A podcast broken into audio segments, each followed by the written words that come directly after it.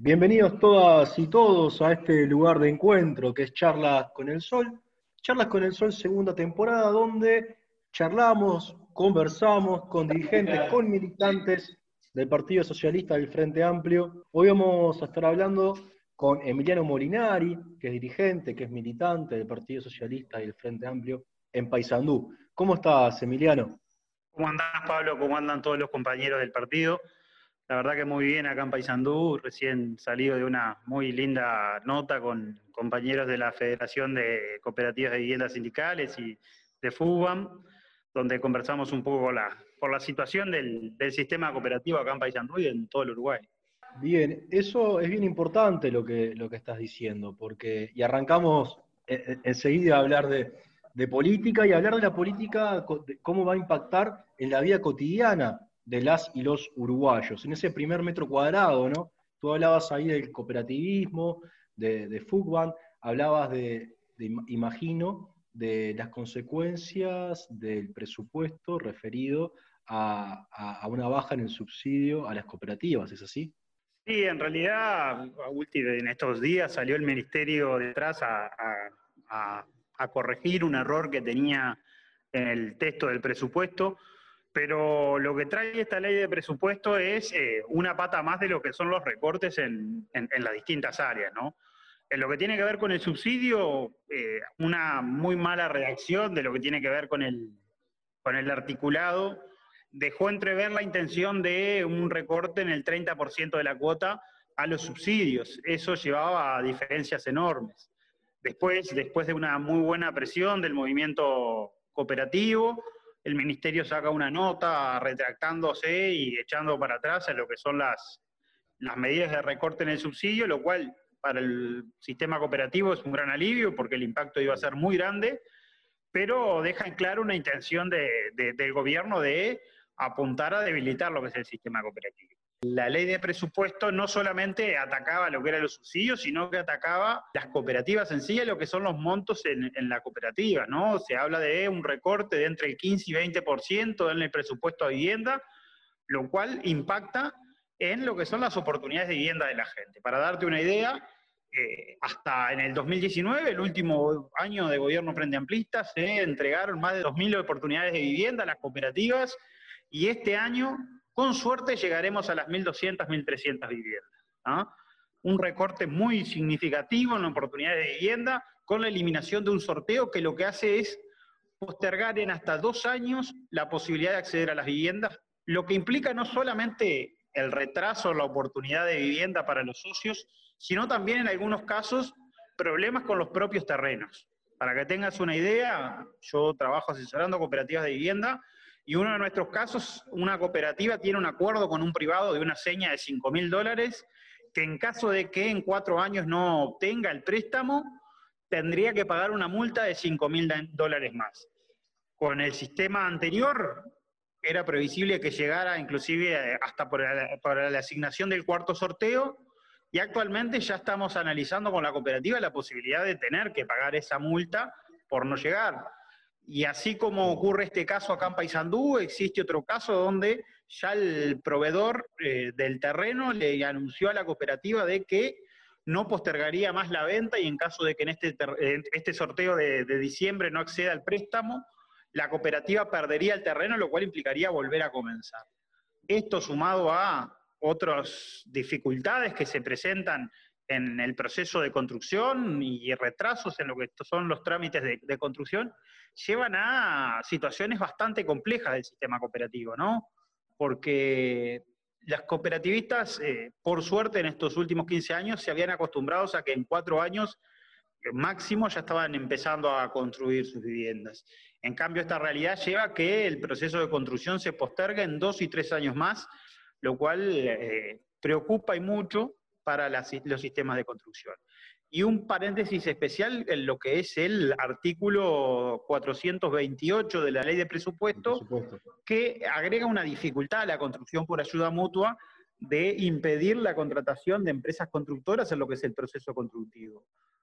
Para las cooperativas que van a trabajar en altura, que eso implica una enorme dificultad de construcción porque no, por lo general no están preparadas para construir en, en altura, eso va a implicar unas dificultades muy grandes que seguramente retrasen los procesos constructivos y encarezcan lo que es la obra, ¿no? Entonces, eh, hay normas bastante complejas, se nota un claro proceso de privatización del sistema de construcción, donde se transfieren fondos que eran para viviendas sociales a, fondos de construcción privadas, como son fideicomisos o a través de la ley de vivienda de interés social, y claramente eso va en desmedro de lo que es la construcción cooperativa, ¿no? Acá en Paysandú, ayer estuvimos reunidos con gente de FUBAN y FECOVICI, conversando un poco estas inquietudes y planteando y poniendo sobre la mesa las, preocupaciones del sistema cooperativo que se suman a las que ya venían como la exoneración de IVA en la construcción y lo que es el,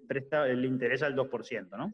Estamos charlando con Emiliano Molinari desde Paysandú analizando las, restricciones de la ley de presupuesto eh, y cómo afectan a, las cooperativas en Uruguay y en Paysandú principalmente, que tienen una, impronta y una fuerza muy grande. El movimiento cooperativista en Uruguay es importante, prefigura una sociedad distinta también, ¿no? Es una forma de, construir comunidad eh, muy importante, de disputar una sensibilidad diferente al mercado también. Y acá Emiliano estaba hablando de todas las restricciones y las complicaciones que el nuevo gobierno está poniendo en, la ley de presupuesto y cómo afecta a la, misma.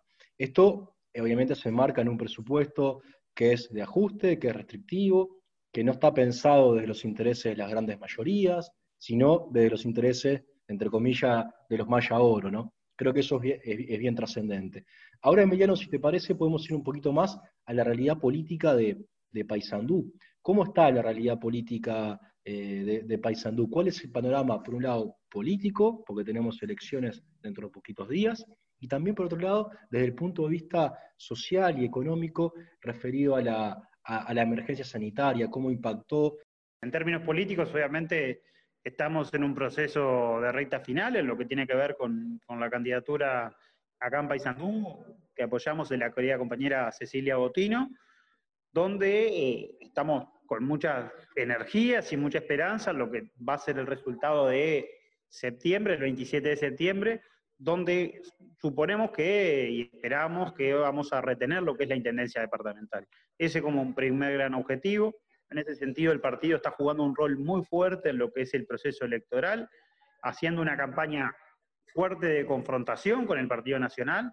En estos días hemos sacado un conjunto de placas que tienen que ver con el impacto que está teniendo el gobierno del Partido Nacional en el territorio, y esa ha sido la actitud en los últimos meses. Después a eso sumarle un conjunto de presentaciones que tienen que ver con propuestas programáticas, porque el proceso electoral no es solamente confrontar ideológicamente, sino también presentar propuestas programáticas que van, que van apuntando centralmente a lo que es el empleo. ¿no? Y ahí uno de los aspectos que tú me planteabas, Pablo. En Paysandú la cuarentena y la crisis sanitaria ha impactado mucho lo que es el empleo.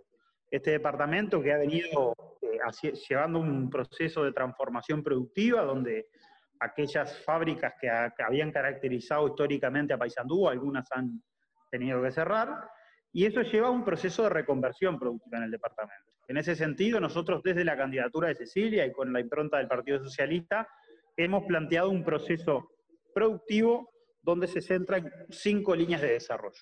Una línea de desarrollo es el Paysandú de cara al río, donde nosotros nos planteamos acercarnos al río, tanto lo que tiene que ver con el desarrollo turístico como el logístico.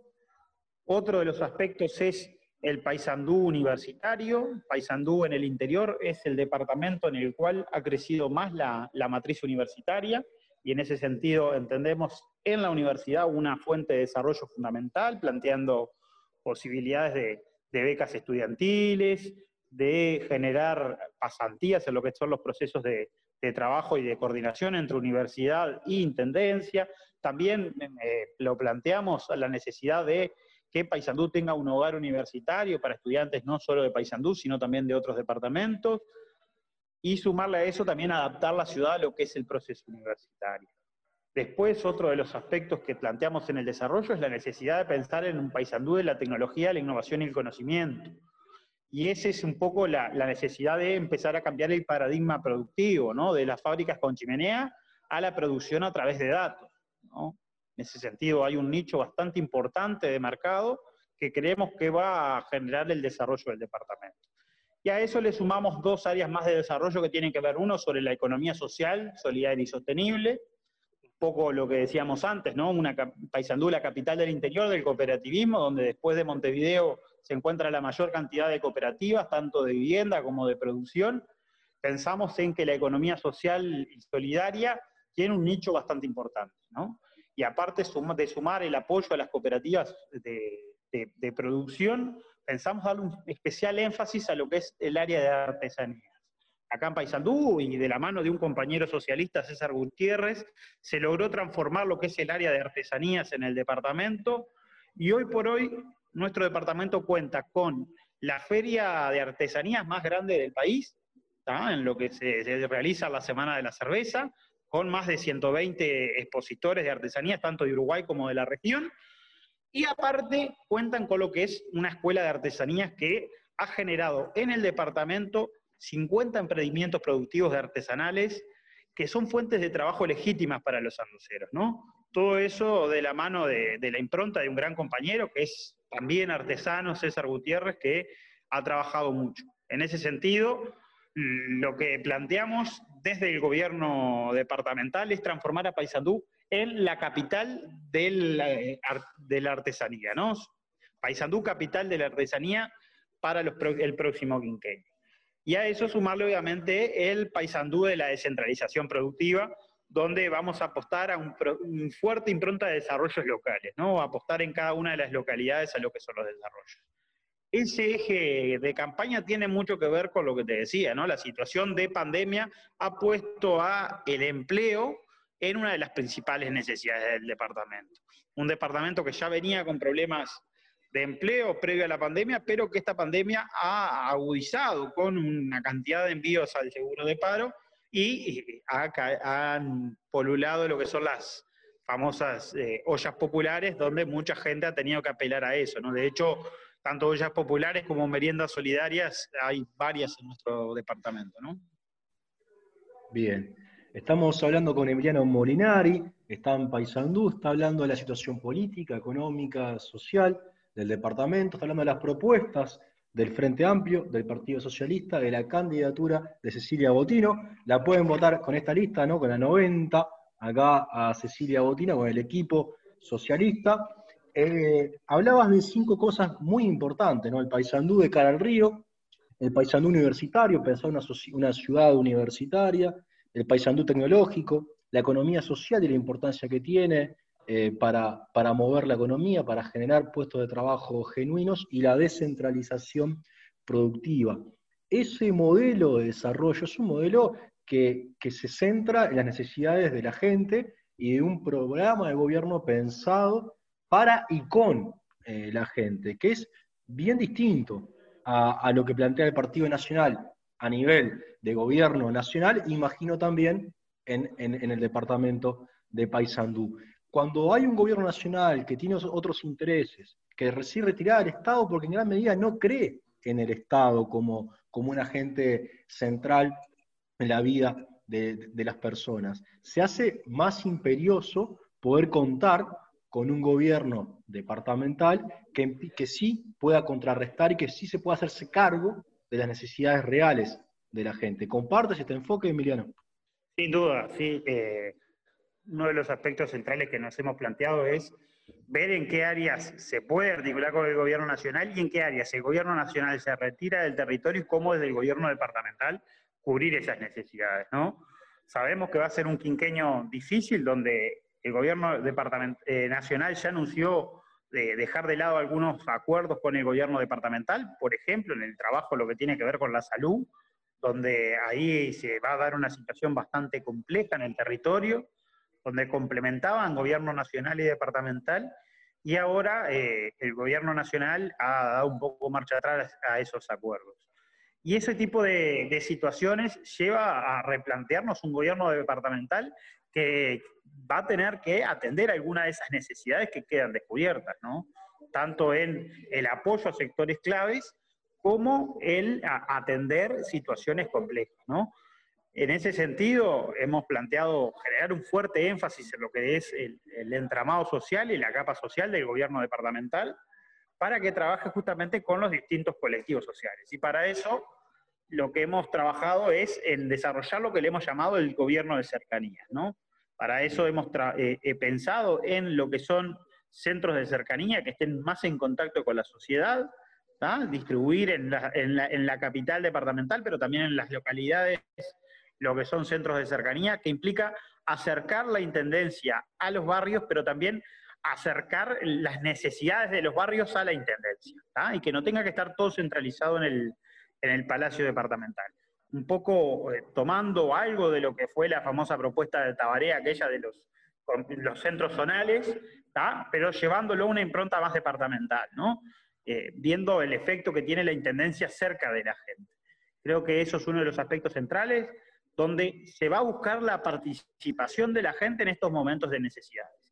Y juntamente con eso llevar a la población oportunidades de talleres de distintas áreas, como hablábamos, de, por ejemplo, la parte de artesanías, y también trabajar lo que tiene que ver con la cultura, el deporte, la salud, cerca de los barrios, que son oportunidades que hasta ahora estaban centralizadas en la Intendencia, pero que la idea es llevarla a los barrios. Es obviamente conjuntamente con los consejos vecinales que se van a fomentar para que se creen y consejos temáticos donde se va a trabajar en consejos de salud, consejo departamental de salud, consejo departamental de cultura, consejo departamental de deporte, consejo departamental de juventud. La idea es que esos consejos temáticos aporten problemáticas que deja el gobierno nacional en la sociedad civil y que de alguna manera los gobiernos departamentales podemos cubrir de alguna forma.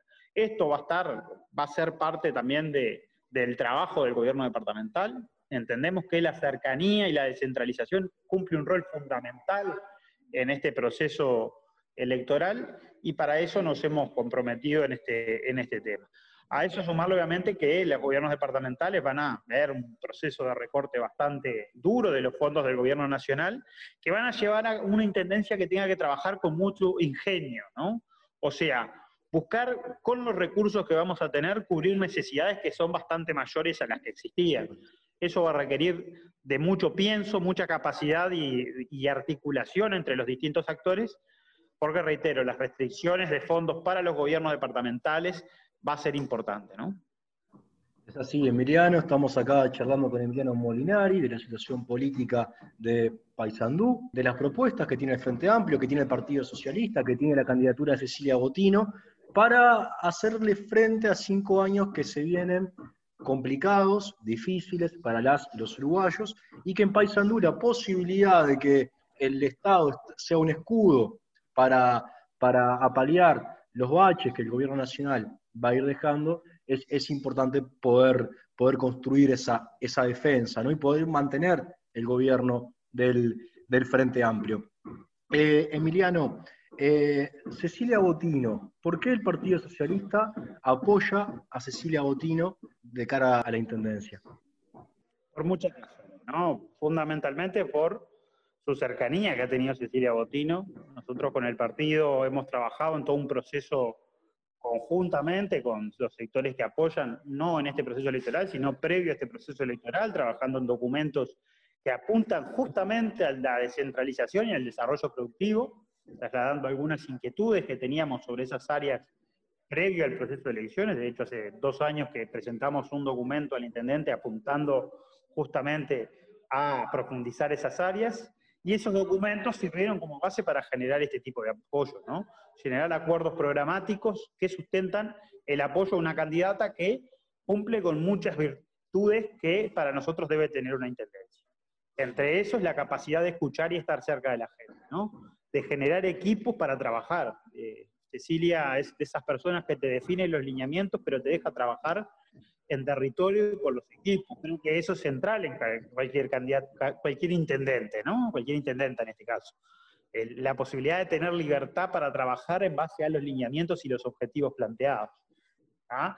Esa posibilidad de crear equipos es fundamental. Después la capacidad de articulación, y en ese sentido creo que Cecilia tiene un plus a los otros candidatos frente amplistas en tener esa experiencia de articular con los actores de otros partidos del gobierno nacional en su experiencia de haber sido presidenta de la Cámara de Representantes, ¿no? En estos años donde Sabemos que el gobierno nacional va a ser de otro color político, necesitamos actores políticos que tengan capacidad de articulación bien firme. En ese sentido, hemos llevado adelante un proceso de reuniones con distintos eh, ministros para definir algunas áreas de articulación, tanto con el área de vivienda, con el área de salud, con el área de transporte, y eso nos ha, nos, ha dado una espalda importante para empezar a fijar distintos objetivos de desarrollo necesarios.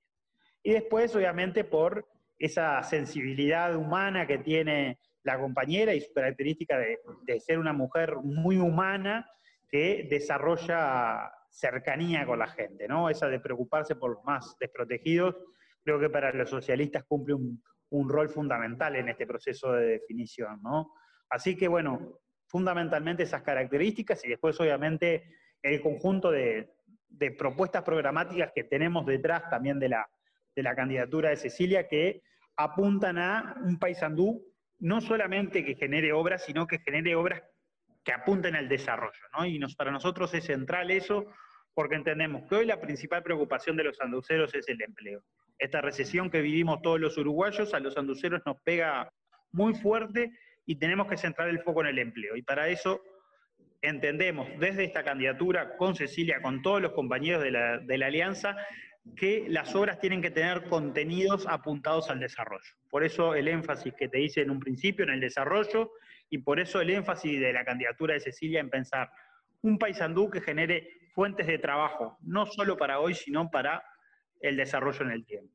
Y en ese sentido, sumarle esa, esa fuerte impronta social y de cercanía que tiene Cecilia, que para nosotros es el complemento perfecto en una candidata a intendenta y para nosotros es el complemento perfecto que va a tener la próxima intendenta de Paysandú, ¿no?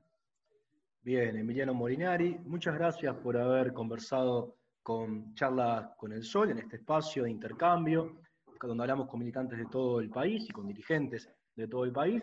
Hablaste de la situación política, de la situación económica de Paysandú, hablaste del plan que las los socialistas tienen de cara al próximo quinquenio eh, departamental, Paysandú de cara al río, las, construir un polo universitario, una ciudad universitaria, la idea del Paysandú tecnológico también, ¿no? La economía social con la importancia que tiene en todo Uruguay, pero principalmente también en, en Paysandú, y también la descentralización, que es importantísima llevarla adelante, una descentralización eh, productiva, que es una seña de identidad además del frente amplismo, ¿no? La, idea de, construir poder con la gente descentralizando, ¿no? Creo que eso es, es bien esencial, es horizontal, es con la gente. Y es el gran diferencial, Pablo. Esa descentralización productiva de, generar eh, posibilidades de desarrollo locales y no pensar siempre con la cabeza del jefe de estancia, que muchas veces pasa en algunos municipios, ¿no? Es un cambio de concepción y de visión colectiva de la cosa. Creo que eso es central. Así que votamos exactamente esa lista, la 90, con Cecilia Botino y acompañada en algunas localidades con la lista del alcalde de, o municipio del Frente Amplio en general, porque hay listas comunes en el, interior. Bien, es muy interesante lo que dijiste al final. Primero, en la línea de suplentes hay un compañero del Partido Socialista acá, de, Cecilia. Después votar alcaldes, siempre es importante votar alcaldes del, Frente Amplio, ¿no? Es una elección que, no hay que olvidar, en que en sobrar las dos listas. Emiliano, gracias por la charla, fue muy rica. Es clave lo que dijiste también al final, ¿no? Esto es horizontal, no es vertical, no es con prebendas, no es a lo patrón de estancia, como lamentablemente los partidos tradicionales entienden la política. Sin duda, Pablo, un saludo a todos los compañeros acá. Como verán, estamos trabajando en lo que es este proceso electoral, así que les dejamos un fuerte abrazo desde Paysandú y bueno, a seguir reteniendo las intendencias frente amplistas y a seguir trabajando para que otras intendencias como Colonia, como Florida, que son las que están más peleadas, se puedan dar una oportunidad de ver lo que es un buen gobierno frente amplista al frente de su intendencia. Abrazo fuerte a todos los compañeros y a seguir militando hasta este 27 y seguramente también en algunos lugares hasta algunos días después para confirmar varios triunfos frente amplistas. Abrazo. Muchas gracias, Emiliano.